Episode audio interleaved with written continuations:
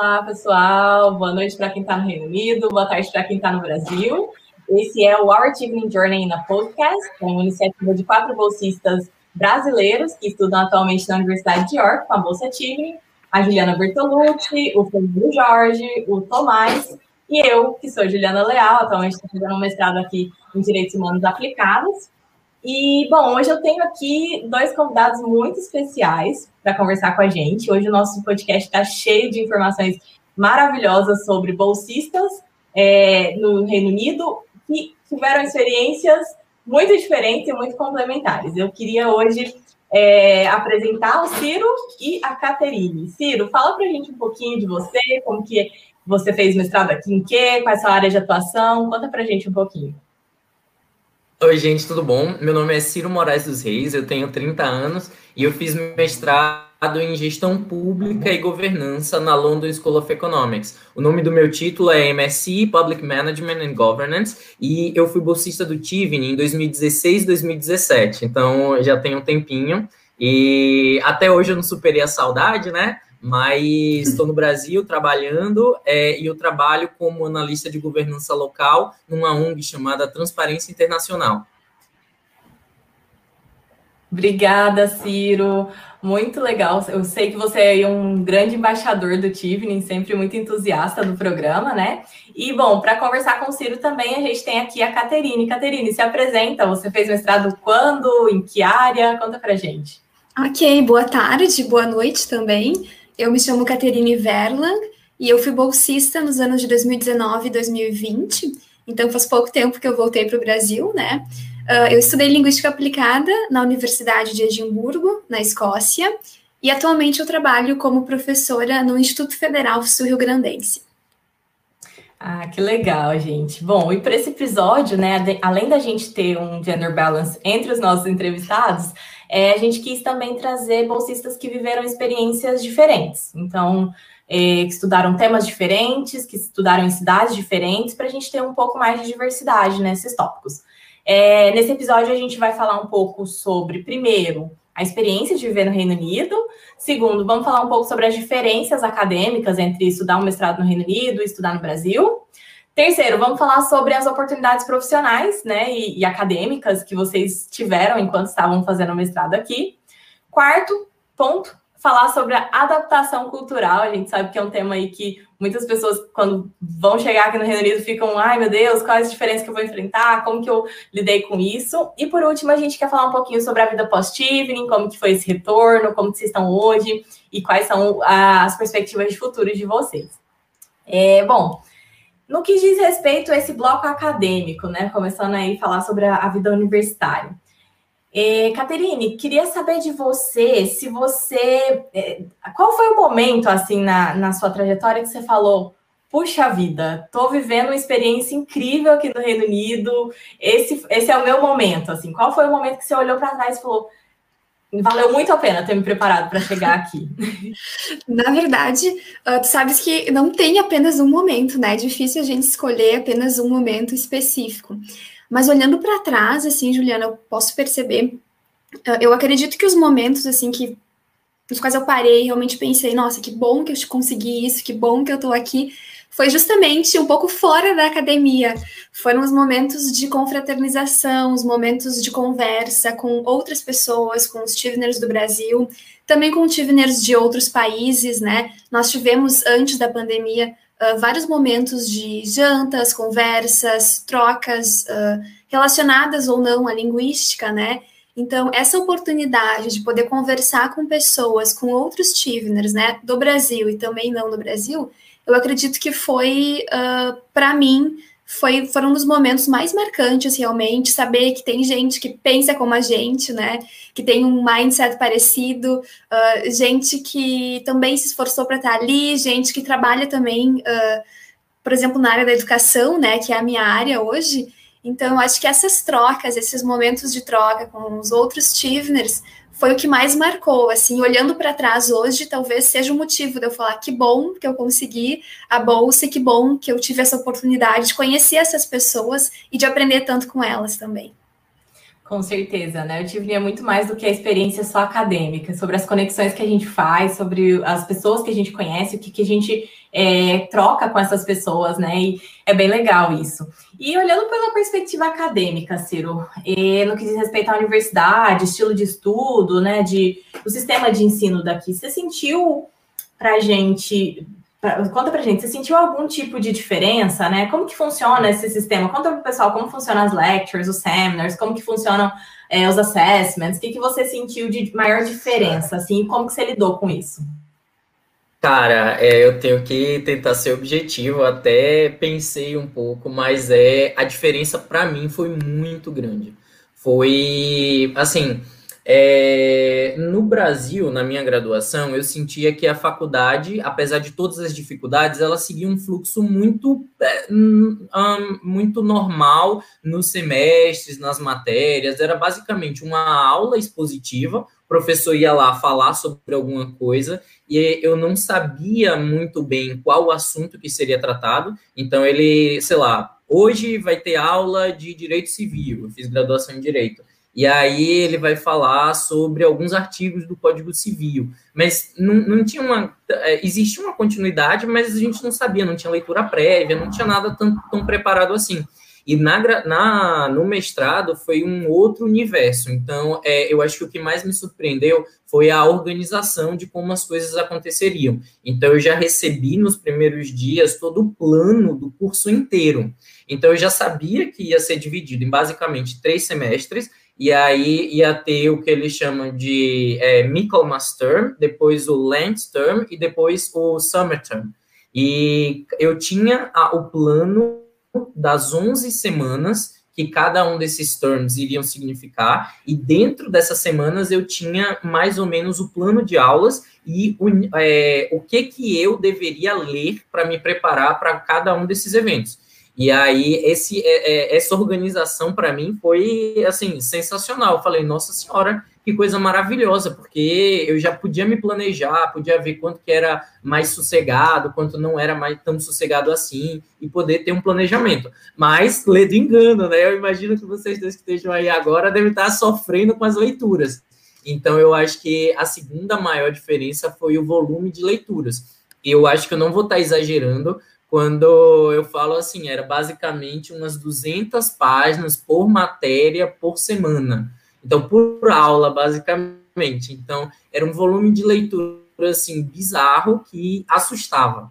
Então, é, era uma quantidade muito grande de páginas que você falava assim, ainda bem que eu posso me planejar, mas eu acho que até o esforço em planejamento vai ser muito inútil, porque não vai, não vai dar para para ler tudo. Então eu acho que tinha esse, esse susto nos primeiros dias, mas eu acho que é, ao longo do tempo você vai se acostumando, vai desenvolvendo técnicas para ler um pouco mais rápido, vai fazendo contato com pessoas para ter algumas discussões, você não lê 100% de tudo. Então eu acho que com o tempo vai, vai melhorando.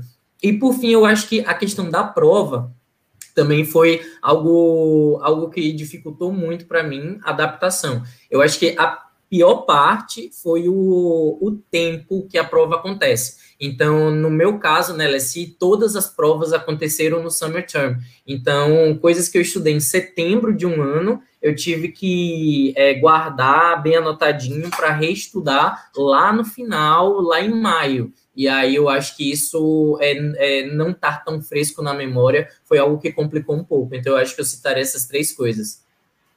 Nossa, com certeza. E algo que eu sinto também de diferença muito grande aqui, Ciro, e aí vocês podem falar se para vocês era parecido ou não, é as estruturas de aula, né? Então, por exemplo, as lectures são aquelas aulas maiores, né? Nos, geralmente acontecem nos auditórios, o professor realmente vai lá, ele, ele fala por um tempo X, mas os seminars são aulas muito interativas, né? Então, geralmente os professores eles vêm com uma pergunta e você vai naquela pergunta ali a aula toda e você vai desdobrando várias camadas. Então, acho que esse sistema também é muito diferente dos seminars, principalmente, porque no Brasil era mais esse sistema de lecture, né? O professor chega lá, fala, fala, você toma nota, toma nota, depois faz uma prova. E essas, essas aulas dos seminars aqui são realmente para promover essa reflexão mais crítica sobre os temas, para você olhar para para determinado assunto com várias perspectivas. Então, é bem legal, às vezes, quando fazem dinâmicas de grupo, né? Cada grupo tem que defender uma posição, cada grupo tem que trazer um ponto de vista. Eu achei muito legal. Na área de vocês também era assim? Como era lá para você, Caterine?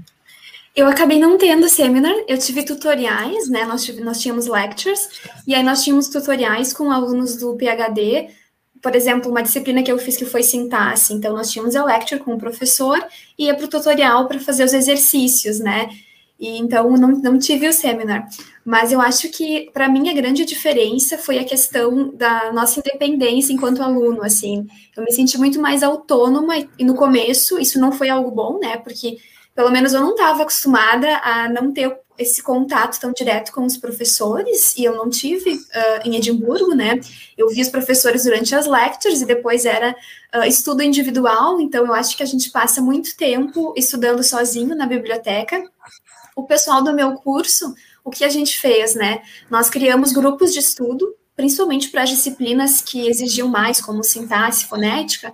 Então a gente fazia grupos de estudo e estudava junto, para não ficar cada um no seu cantinho na biblioteca, né? Isso ajudou bastante, porque eu acho que todos os alunos internacionais sentiram um pouco isso, essa coisa de estudar sozinho, né? De ser mais autônomo, mais independente era algo com o qual eu não estava acostumada e sofria assim no começo. Aí depois que a gente começou com os grupos, eu acho que o negócio andou, assim, ajudou muito, porque aí nós nos ajudávamos, nos encontrávamos e ficávamos uma tarde inteira juntos aí, então, estudando com os colegas.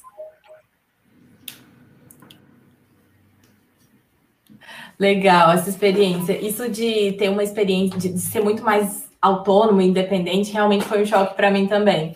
E acho que algo legal é que univers... as universidades aqui também oferecem muito apoio, porque elas sabem que você vai ter esse estudo que é mais individual, né? Então, por exemplo, aqui é, na universidade que eu estou, de York, eles têm um Academic Writing Center. Então, principalmente para aqueles alunos que já estão há algum tempo longe da vida acadêmica, pra, você pode marcar um appointment e conversar com uma pessoa, mostrar o seu trabalho, e ela vai te dar né, é, recomendações orientadas, falar, ah, isso não tá legal, muda essa estrutura, ou ah, tenta trabalhar um pouco mais uma reflexão crítica em cima disso. Então, esse tipo de apoio também é bem legal, principalmente nesse contexto onde a gente às vezes tem que caminhar né, sozinho com as próprias pernas. É bem, é bem legal. Eu utilizei muito. Utilizou muito. É, eu tô... estava sempre lá. Eu também. Exato, sempre antes eu de entregar. Né? Sempre antes de entregar os assessments, a gente passa pelo Writing Center. Tem, outra vez fui marcada, não tinha nem mais vaga, porque todo mundo concentra nessa época do ano. É, mas, bom, saindo dessa parte mais dura das aulas e tal, vamos falar um pouco sobre as outras oportunidades que a universidade promove, né? Que a universidade proporciona. Então, acho que algo bem legal aqui no Reino Unido é que é a interação que elas promovem para além da vida acadêmica. A minha universidade, por exemplo, que é uma universidade pequena, Hoje ela tem mais de 200 clubs and societies. Então, essas, essas atividades extras que são proporcionadas pela universidade. Ciro, eu sei que você chegou a participar de várias dessas societies, né? Então, conta pra gente um pouquinho. Primeiro, o que, são essas sociedades e o que, que você considera que, que foi um benefício de ter participado dessas societies? Nossa, é, eu acho que para mim foi uma experiência central na, na, na minha vida. Então, eu acho que é, é, fez muito parte da, do que eu considerava como experiência, não só educativa em nível é, formal, mas também como formativa mesmo enquanto ser humano. Então, eu é, sempre teve muito claro para mim que eu não ia ter a minha experiência de aprendizado apenas na sala de aula. E eu sei que o Reino Unido é um país que preza muito por isso, e aí, desde a concepção de escola que eles têm mesmo, eles estimulam esse tipo de agrupamento para vivência e aprendizado em grupo. Então, é, logo que eu cheguei na primeira semana, eu já entrei na, na, na, no site de sociedades e eu fui vendo o que, que eu queria. E eu também é, marquei no calendário qual que ia ser a data de apresentação, porque eles sempre fazem meio que uma feirinha em que, em que eles distribuem coisas para você saber o que, que são as principais atividades da sociedade. E, e, mais ainda, eu tive muita sorte porque eu tinha sociedades da LSI, da minha universidade, e eu tive as sociedades da, da minha residência, que chama Good Enough College. E aí eles mesmos tinham as próprias sociedades deles que funcionavam dentro de casa, e aí eu tava lá basicamente, sei lá, toda semana. Então, eu, eu tinha coisas de sociedades para fazer, assim, sei lá, cinco, seis vezes por semana. E era, eram muitas. Então, na LSI, eu peguei uma abordagem um pouco mais acadêmica, mas não só isso. Então, é como é uma escola muito de economia e de também muito voltada para o profissional, lá eu tive, eu, eu fiz coisas em três sociedades principais. Uma é a Sociedade de Economia Liberal do Hayek, a segunda foi a Sociedade de Estudos Marxistas e a terceira foi a Sociedade de Consultoria, que era um pouco mais voltada para a experiência profissional e como que você é, melhora a sua presença enquanto profissional. E na minha residência, aí é, foram as minhas grandes experiências lúdicas e talvez até um pouco mais formativas. Mas eu participei da Sociedade de Salsa. Teve, não?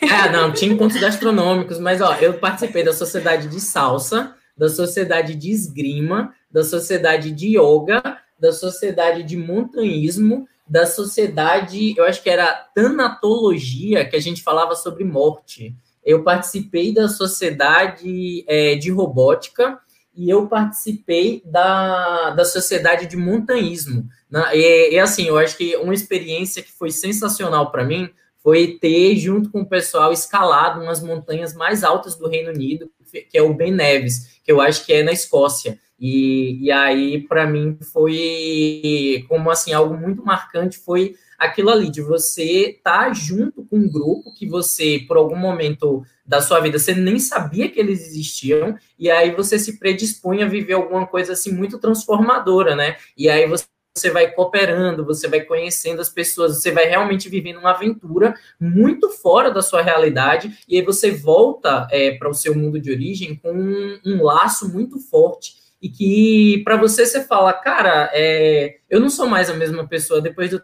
ter vivido isso, né? E aí eu acho que essa para mim foi uma das coisas mais significativas de toda a minha Tiving Journey.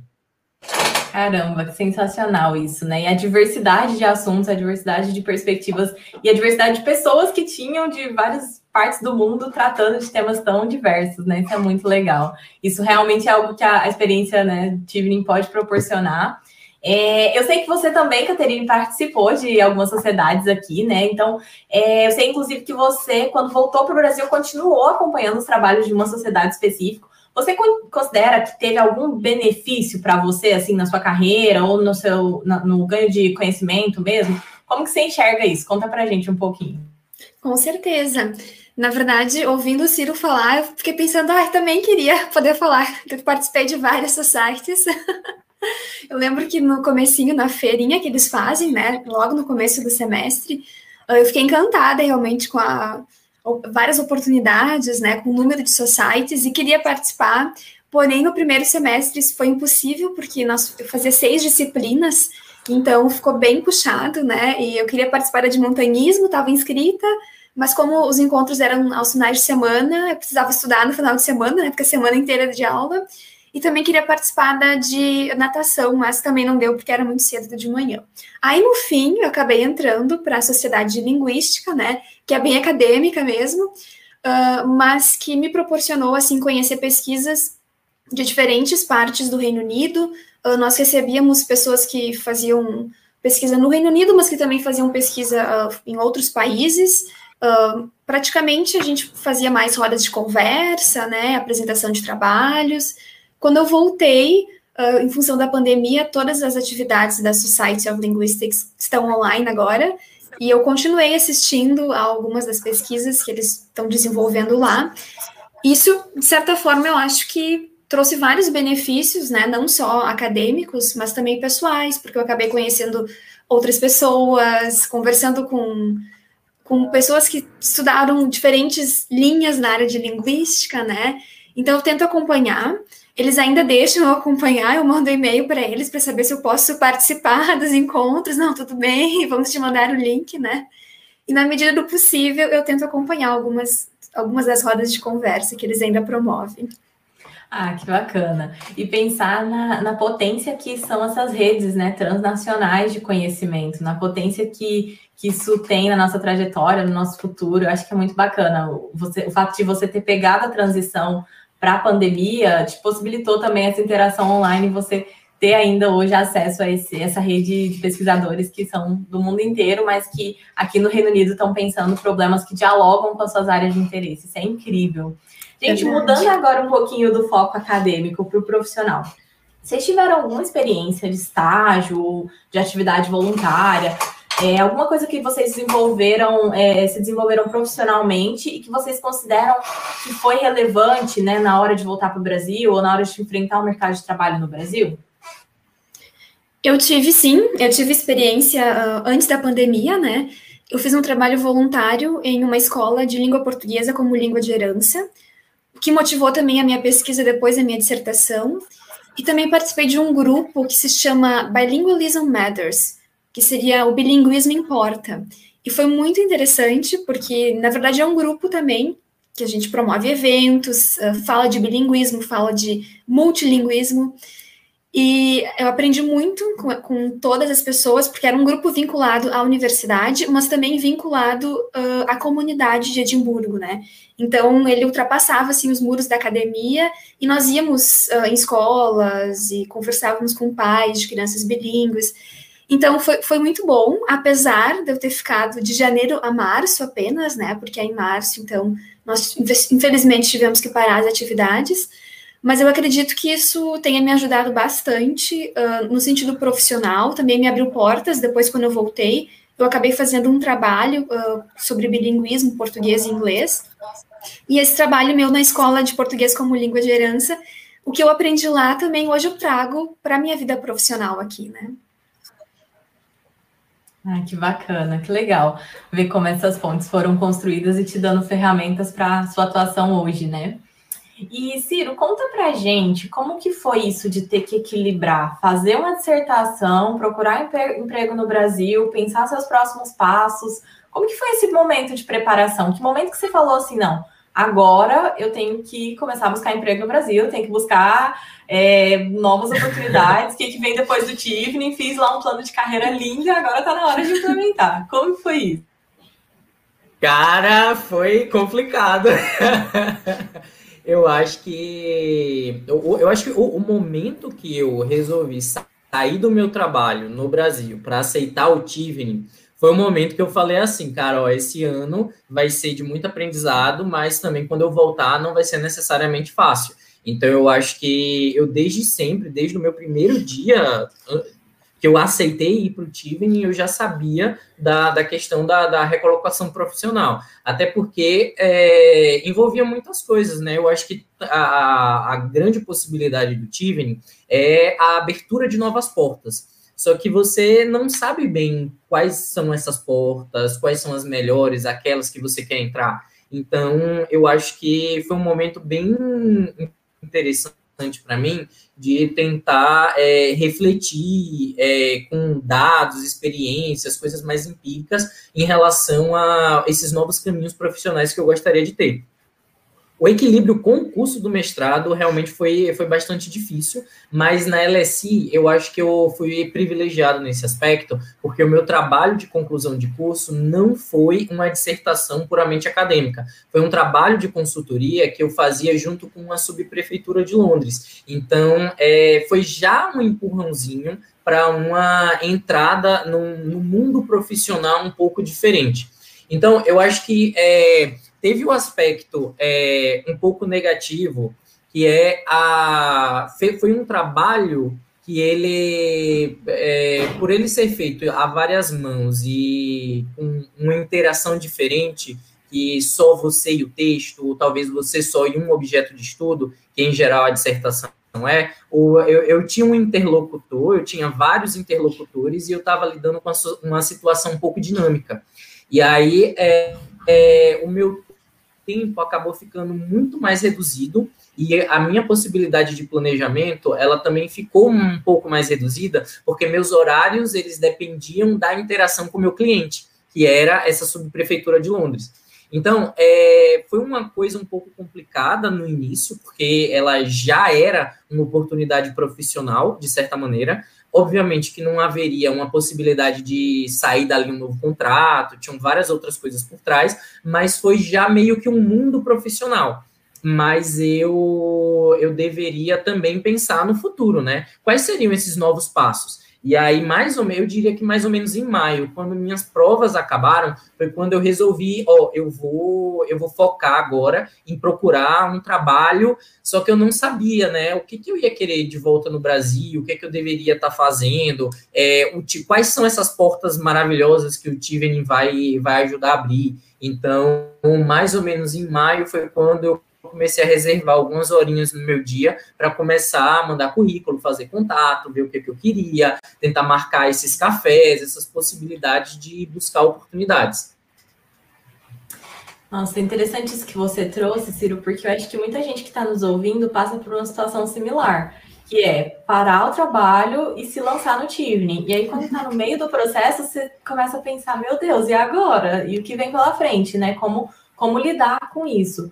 É, eu acho que algo muito legal que você mencionou na sua fala é acionar os contatos, e a rede do Tivrin também está muito aí para isso, né? Para a gente explorá-la e encontrar pessoas que trabalham, às vezes, na mesma área que a gente no Brasil, ou, ou, ou que têm contatos que podem nos ajudar a encontrar é, outras oportunidades, mas não contatos desses que a gente faz assim de, né, de encontrei uma vez, não, mas dessas relações que a gente cultiva mesmo, né? Que a experiência do Tivrin proporciona. Eu achei isso muito bacana que você trouxe. É, Caterine, assim, a sua experiência aqui, ela foi impactada pela pandemia, né? Inegável isso. Você, né, quando voltou para o Brasil, em algum momento você bateu aquela sensação assim, cara, vai ser mais difícil agora voltar para o Brasil e cumprir com os meus objetivos de carreira? Como que você sentiu isso? Como que você lidou? Tá, na verdade, assim, né? Em nenhum momento eu tentei para me manter bem, assim, não pensar muito no depois, né?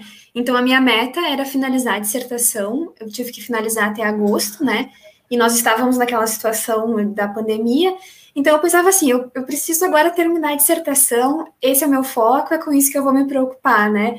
Então, até para eu conseguir escrever e conseguir manter uma certa saúde mental, né? Porque nós estávamos desde março naquela lockdown, e depois abre um pouco, depois volta, a situação piorava, né? Então, o meu foco sempre foi a dissertação até agosto. Uh, em setembro, uh, comecei a pensar já nessa questão, o que fazer, então, depois que eu entreguei a dissertação. E uh, em outubro eu voltei, né? voltei, a ideia ainda era cuidar um pouco da saúde mental, porque foi um período muito tenso, né? Eu morava numa acomodação estudantil, então era um quarto, eu tinha apenas o quarto e o banheiro, era um local minúsculo, assim, e eu ficava ali escrevendo, não tinha outro lugar, outro local para escrever, né? E todo mundo longe, e eu tive amigos que foram embora, né? Que não estavam mais em Edimburgo, então, de certa forma, eu estava ali sozinha, alguns tinham ficado, mas aquela ideia de, ah, tá todo mundo indo embora e eu tô aqui, né? Então, isso impactou bastante. Então, eu me preocupei muito uh, em conseguir terminar a dissertação. Quando eu fui me preocupar mais com a questão de emprego, foi quando eu voltei para o Brasil, que aí foi em outubro, né? E aí, então, que eu fui atrás, fui atualizar o LinkedIn, fui tentar ver um pouco dos contatos, né? Uh, consegui um trabalho, um, um, trabalho freelance no sentido ali do bilinguismo, até um trabalho relacionado ao programa que o Reino Unido desenvolve no Brasil, né? Uh, mas, é, foi mais em outubro aí que eu acabei uh, pensando na questão de emprego mesmo. Ah, que legal ver essa questão do timing, de como cada um lida com isso também, né? Você falou de viver o presente é algo que a gente é desafiado todo o tempo enquanto está aqui, né? Porque ainda mais nesse contexto de pandemia, a gente vai ter outros é, episódios daqui mais para frente falando especificamente sobre como é a experiência na, durante a pandemia, mas é algo que a gente está muito o tempo inteiro se perguntando, né? E agora, o que vem pela frente? Então, acho muito legal isso que você trouxe, de viver o presente, de entender que a sua experiência, a sua Achieving Journey estava sendo, né, de certa forma, impactada, mas ao mesmo tempo que tinha um ponto ali de. Tinham vários pontos ali de.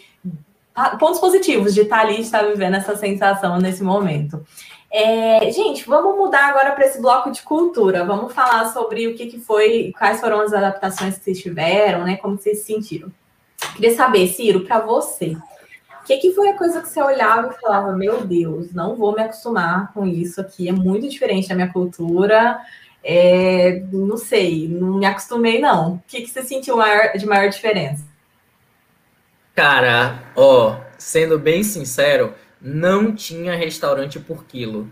E eu acho que isso para mim foi é, é, é, o tipo de coisa que me gerou assim uma crise existencial, porque era aquela coisa muito do ou você vai num lugar e aí você vai pegar o alacarte deles, na porção deles, ou você vai para aquela coisa bem refeitório de filme americano, que tipo, você aponta, a pessoa bota uma colher de alguma coisa, e aí você passa, é tipo assim, se a pessoa vai com a sua cara, ela bota um pouco mais, se ela não vai com a sua cara, ela bota um pouco menos, e você não pode, tipo, pedir, eu quero mais, eu quero três disso daí e nada do outro.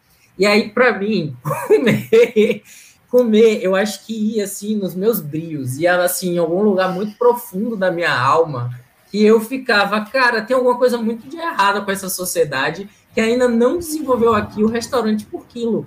Porque assim, não é, assim, não é uma coisa, não é uma coisa, sei lá, uma grande descoberta da humanidade, sabe? É tipo assim, gente, no Brasil tem. É assim, ó, eu posso querer comer um pouco mais de carne e a Caterine pode querer um pouco mais de arroz. É, é assim, porque a gente não faz de um jeito que todo mundo sai ganhando com isso? E, e assim, sinceramente, o pessoal fala muito assim, ah, a comida britânica é ruim e tal.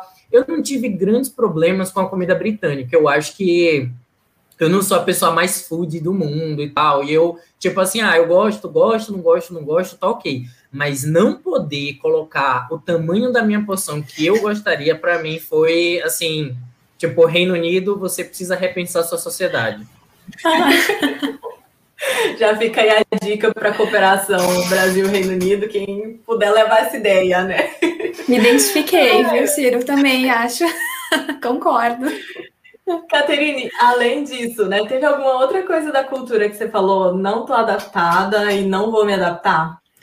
É, também é relacionada à comida, né? É o fato de que ah, eles não param para o almoço. Eu tive aulas, né, lectures, que iam ali das 11 até umas 14 horas, então ficava pensando, gente, quando eu vou almoçar, né? E as pessoas comiam um sanduichinho, e para mim aquilo não era natural, assim, comer um sanduichinho na hora do almoço, né? Então eu senti muita falta de arroz e feijão, assim, da, da refeição ao almoço, principalmente no primeiro semestre, que eu tinha aula nesse horário. E, e, da comida mesmo, né? Da, acho que eu senti muita falta da comida daqui mesmo. Um arroz, feijão, churrasco. Foi difícil Olha, se acostumar. É difícil. Estou vivendo isso, gente. Tem dia que a gente vai no supermercado e fala: Meu Deus, cadê as coisas de fazer churrasco?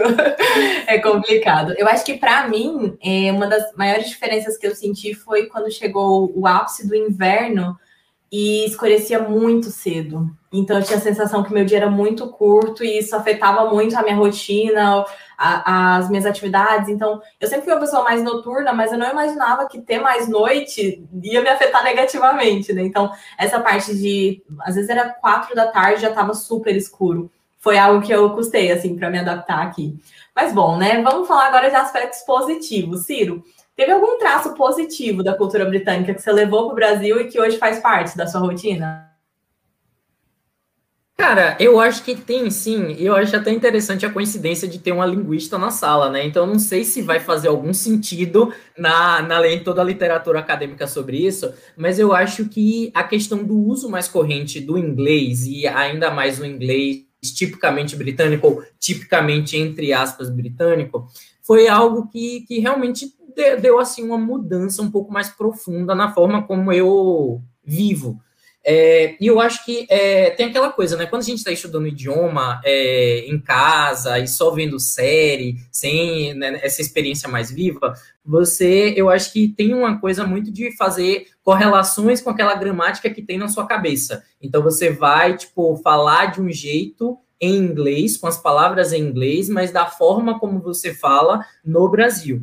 E aí eu acho que indo para um contexto, e obviamente que tem todo o recorte de classe e situação econômica das pessoas que eu, eu, eu, eu mantinha contato mais íntimo, mas eu acho que a forma como eles usavam a língua em determinadas situações, eu acho que me ajudou um pouco mais a fazer uso de eufemismos. E aí eu acho que os britânicos têm um jeito muito especial de comunicar tanto coisas mais simples quanto coisas um pouco mais complexas e coisas que eles gostam e coisas que eles não gostam tanto assim.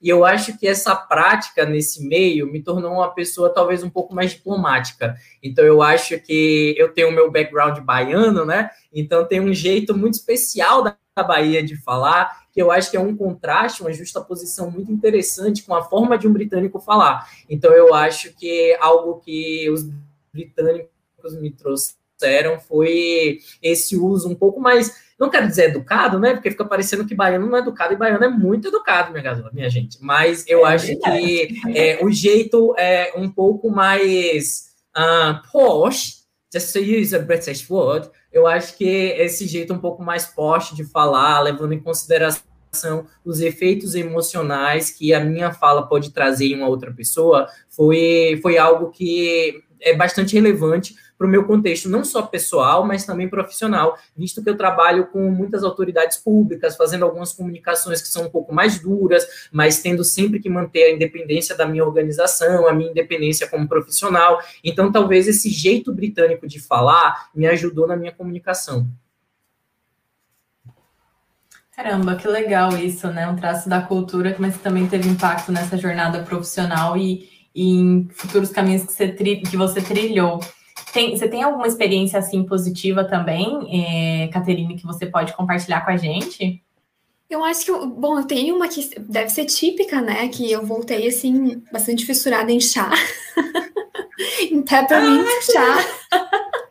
eu trouxe um baita pacote, foi tudo, agora preciso comprar mais. Então, eu acho que, assim, pelo que eu consigo me lembrar, seria mais isso, essa questão do chazinho mesmo uh, do chá, aquele de lá mesmo, que eu tomava todos os dias até acabar final de semana passado. Olha só.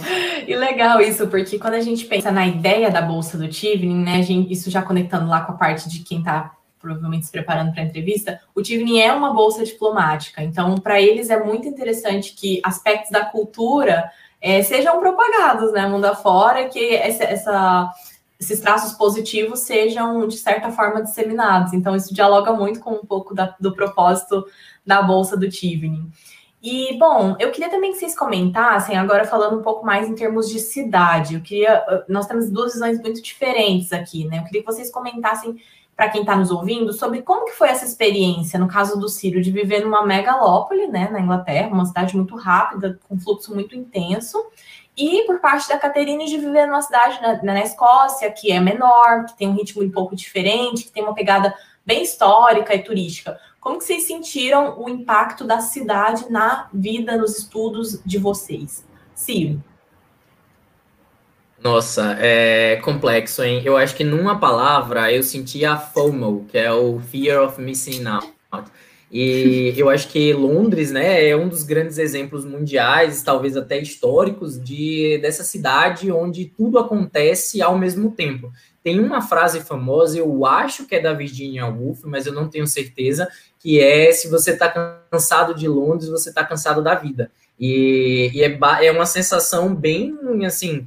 É, de você estar tá vivendo numa cidade que ela é mítica, né? Ela está presente em tantas obras de arte, de literatura, filmes, músicas, e você quer conhecer alguns locais, você quer conhecer algumas pessoas, mas você não, não, não tem tempo. Então, eu acho que gerava uma espécie de ansiedade, porque, além de tudo, é um mestrado muito intenso que você tem que se dedicar, você está lá para aprender, tem aquelas pessoas que você quer conhecer, mas também tem os lugares, né? E aí eu acho que eu, eu, eu fui muito sortudo, é, eu, sei lá, eu morava numa residência que do nada eles mandavam uma mensagem, gente, eu tenho uma, uma um ingresso aqui a quatro libras para vocês irem no Shakespeare Globe para assistir uma peça. E aí você corre lá, eu quero ingresso tinha vezes que, sei lá, você era sorteado e ganhava um, um ingresso para ir no Royal Albert Hall para ver, sei lá, gente cantando jazz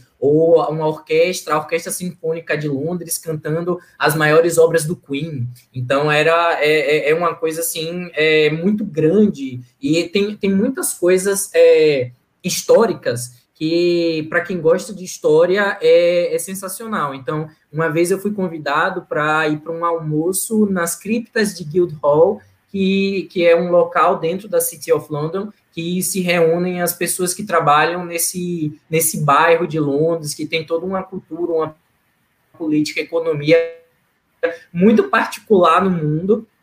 E, eu pude ver é, literalmente o que há abaixo da superfície. Então, isso de você poder conhecer as camadas de Londres de uma forma que não necessariamente é aquilo que você viu na grande mídia ou também na grande produção artística que, que você, como indivíduo comum, está consumindo, é, é algo que alimenta essa ansiedade. Então, já é muita coisa na superfície para ver, e aí você descobre que tem todo mundo underground ali que está além do mainstream, que você também quer ver, além de coisas acontecendo que você está estudando, né? Então, é, é uma experiência, assim, de você saber o quanto tem para viver, experimentar, e ao mesmo tempo você saber que nem que dedicasse cada segundo da sua vida para experimentar, você conseguiria terminar aquilo ali. E tem um fun fact rolando aí na rede do Tivering que você é conhecido como o bolsista que conheceu a rainha, né, também. Então, ah!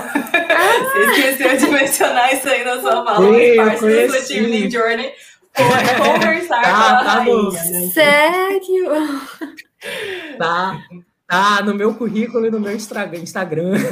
Eu tive a chance de conhecer Her Majesty. Ela, foi, ela fez uma visita na, na residência que eu morei, no Good Enough College, e é, ela, é, a gente fez os grupinhos para recepcionar, todo mundo estava um pouco lá como representante da sua cultura, ficou os grupos na sala, e ela ia conversando com os grupos, e aí eu tive a chance não só de estar na sala, como eu fui para um grupo é, em que ela foi, interagiu, conversou, perguntou de onde eu era, o que, que eu queria fazer, o que, que eu estava fazendo no Reino Unido, o que, que eu ia fazer quando eu voltasse para o meu país. Então foi uma, uma experiência muito assim rica, né? Porque eu tive a chance de conhecer várias facetas, tanto da Londres moderna quanto dos grandes representantes da, do Reino Unido enquanto entidade histórica, né? E pessoas relevantes para essa história. Caramba, que legal. A gente pode até fazer um episódio mais para frente nessa sessão de Reino Unido sobre esses traços da, né, da realeza e como a gente, como a gente dialoga é. sobre isso. The Crown. É, vai ser o um episódio The Crown. The Crown, exato. Caterine, Aí fala das um de Guildhall também. Isso, exato. Caterine, conta pra gente um pouco sobre como foi viver em, em Edinburgh e conhecer essa vertente histórica, turística. Tem muito de Harry Potter ali também, né? Muitas referências. Conta pra gente um pouquinho. Tem, é, realmente. Na verdade, uh, Edimburgo, uma cidade, é a capital, né? Mas é uma cidade relativamente pequena. Uh, Glasgow é onde tem uma maior concentração né, de pessoas. Então, Edimburgo tem aquele ar de cidade do interior, o que para mim foi muito bom, porque eu também sou do interior, né? Eu sou de uma cidade pequena, então eu gostei muito. Eu lembro que meus outros amigos brasileiros, eles eram de grandes capitais do Brasil, e eles chegavam assim apavorados: "Ah, encontrei a fulana ali naquele parque, imagina que coincidência". E para mim isso é normal, assim, né? Encontrar a pessoa no mercado, no parque. Mas uh, Edimburgo realmente é a capital, então. Tem a parte da Old Town, né, que é a parte histórica, que é onde estão os prédios que uh, provavelmente vocês já devem ter visto, Victoria Street, uh, toda aquela parte que aparece em Instagram, né, geralmente é em Old Town, e tem a parte de New Town, então, que é uma parte uh, mais moderna. Felizmente, eu fiquei em Old Town, então eu tive a chance de morar em Old Town, que é perto da universidade, não precisava de transporte público, ia a pé para a universidade, em 10 minutinhos eu estava no campus, uh, morava na frente uh, da piscina, então só atravessar a rua, era tudo muito prático para mim, e isso facilitou bastante a vida assim durante o semestre, né? Uh, chegava, poderia sair de casa 10 minutos antes da aula começar, que estava tudo certo. Uh, encontrava de vez em quando conhecidos nos parques e nos mercados. A gente se encontrava na rua também, os brasileiros, os Tiveners do Brasil que estavam lá. De vez em quando a gente se via assim no mercado. Uh, mas é uma cidade maravilhosa, assim. Eu acho que lovely talvez seria um adjetivo aí para classificar Edimburgo. Tem aquele ar de interior, tem toda a parte histórica, mas também tem uma parte mais moderna, né? Também há vários teatros, e nós tivemos a oportunidade de assistir a peças, a salas de música, nós fomos também. Então também tem essa parte cultural, apesar de ser pequena. Acredito que se hoje eu tivesse que voltar assim para alguma cidade, seria Edimburgo. Ah, que legal. É.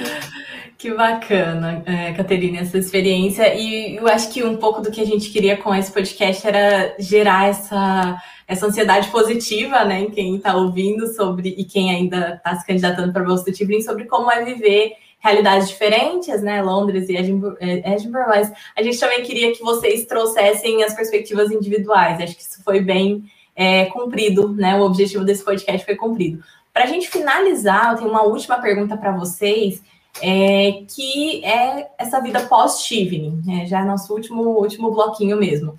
Ciro, conta pra gente, o que, que você fez na sua vida depois que você voltou do Reino Unido?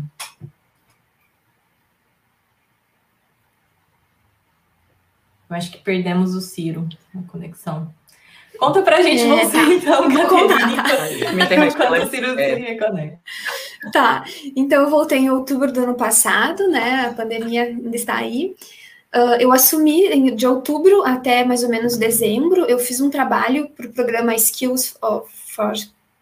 É um programa do governo Skills for, for, Prosperity, alguma coisa assim, que é sobre ensino de língua inglesa uh, como ah, língua adicional em escolas do Brasil. É, eu fiz um trabalho para eles, assim, mais na área da educação, do ensino de língua inglesa. Então, eu trabalhei com isso. E aí, então, uh, em dezembro, eu participei de um processo seletivo. Uh, para o local onde hoje eu trabalho, que é o Instituto Federal Sul-Rio Grandense. Hoje, então, sou professora. Ah, que bacana. Nossa. E você, Ciro? Nossa, eu queria fazer um rápido comentário que eu fui aluno de Instituto Federal, então ah! é uma organização maravilhosa a que você trabalha. Eu fui do Instituto Federal da Bahia, mas eu acho que das grandes oportunidades de educação que eu já tive é, foi poder ter estudado no, no Instituto Federal e eu sou a, sou a, assim, a prova viva de que uma boa educação básica realmente transforma vidas. E eu não teria conhecido a rainha da Inglaterra se eu literalmente não tivesse estudado no Instituto Federal da Bahia. Então, assim, parabéns. É, você, o seu trabalho como professora numa organização assim muda a vida de muita gente. E falando do, do meu da minha experiência profissional, eu, eu andei eu fiz muita coisa depois que eu voltei, e é sempre mais voltado para um pouco mais na minha área mesmo, né? Eu sou, tenho graduação em Direito e eu fiz gestão pública, então era muito nessa interação da, da sociedade com o governo. Então, logo que eu voltei, eu, eu fui com contratado por uma professora da Universidade de Oxford para fazer, é, para ser assistente de pesquisa dela na pesquisa de campo que ela fez aqui no Brasil, era voltada para a participação feminina na, nas eleições municipais e como isso afetava a, a questão da afetava e era afetado pela questão da corrupção, da integridade que eu fiz um, uma road trip por Goiás, foi uma experiência sensacional. É, foi trabalho, mas foi um grande prazer, experiência de aprendizado que foi uma grande continuação da, da minha vida no, no, Reino Unido. Mas logo depois eu comecei a fazer algumas consultorias. Eu tive um tempo que eu fiquei trabalhando é, na organização para o Unicef, e aí a gente fazia é, uma. A, tocava um projeto voltado para é, primeira infância e adolescência em municípios do sertão brasileiro. Logo depois eu me mudei para São Paulo, fui trabalhar na Fundação Lehman, trabalhando com políticas de gestão de pessoas no setor público, e atualmente eu trabalho na Transparência Internacional, que é voltada para a, a, grande a grande pauta da transparência, é o combate à corrupção o fortalecimento dos mecanismos de integridade e a defesa da democracia no país, que é algo que a gente está precisando, né? Então, vai lá, curte nossas redes, vê o nosso site, vê a nossa newsletter, porque o bicho está pegando no país. Mas eu trabalho numa área que é um pouco mais voltada para como apoiar governos, principalmente os governos locais, a, a, melhorarem esse aspecto da transparência, de apoio à, contínua melhoria da sociedade e como a sociedade civil, tanto a organizada como a desorganizada, pode contribuir para a melhoria do governo e como a tecnologia pode ser usada nesse, nesse momento de transformação digital que a gente tem para construir um Estado transparente que defenda os direitos humanos no país. Incrível, Ciro. Muito obrigada, Caterine. É, quero agradecer de verdade vocês pela presença, pelas contribuições, por compartilharem conosco essas visões tão, tão complementares sobre o que é essa Tivning Journey, né? O que é essa experiência do Tivning. É, eu quero falar para vocês que estão nos ouvindo que nosso próximo episódio vai ser também sobre vida no Reino Unido, mas a gente vai falar um, um contexto um pouco diferente, né? Que veio por conta da pandemia. Então a gente vai falar sobre desafios e sobre também as oportunidades de, de cursar é, mestrado no, no, exterior, mas enfrentado pelos bolsistas atuais. Então não percam. Sigam a gente nas, nas redes sociais, nosso Instagram é arroba Journey.